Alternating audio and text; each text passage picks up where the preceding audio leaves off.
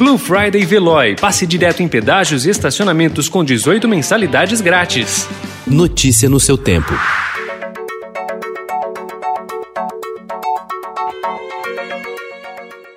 Olá, seja bem-vindo. Hoje é terça-feira, 17 de novembro de 2020. Eu sou Gustavo Toledo, ao meu lado, Alessandra Romano. E estes são os principais destaques do jornal Estado de São Paulo.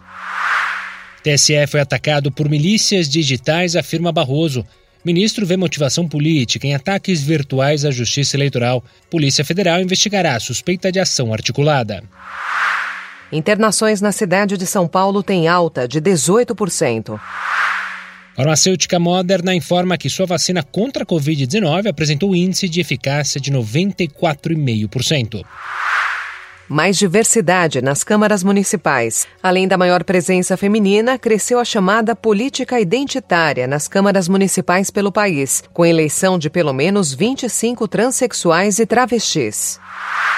Peru tem terceiro presidente em uma semana. Pix estreia com falha e Banco Central nega a instabilidade. Covas e Bolos buscam apoio para segundo turno. PSDB e PT terão mais vereadores em São Paulo.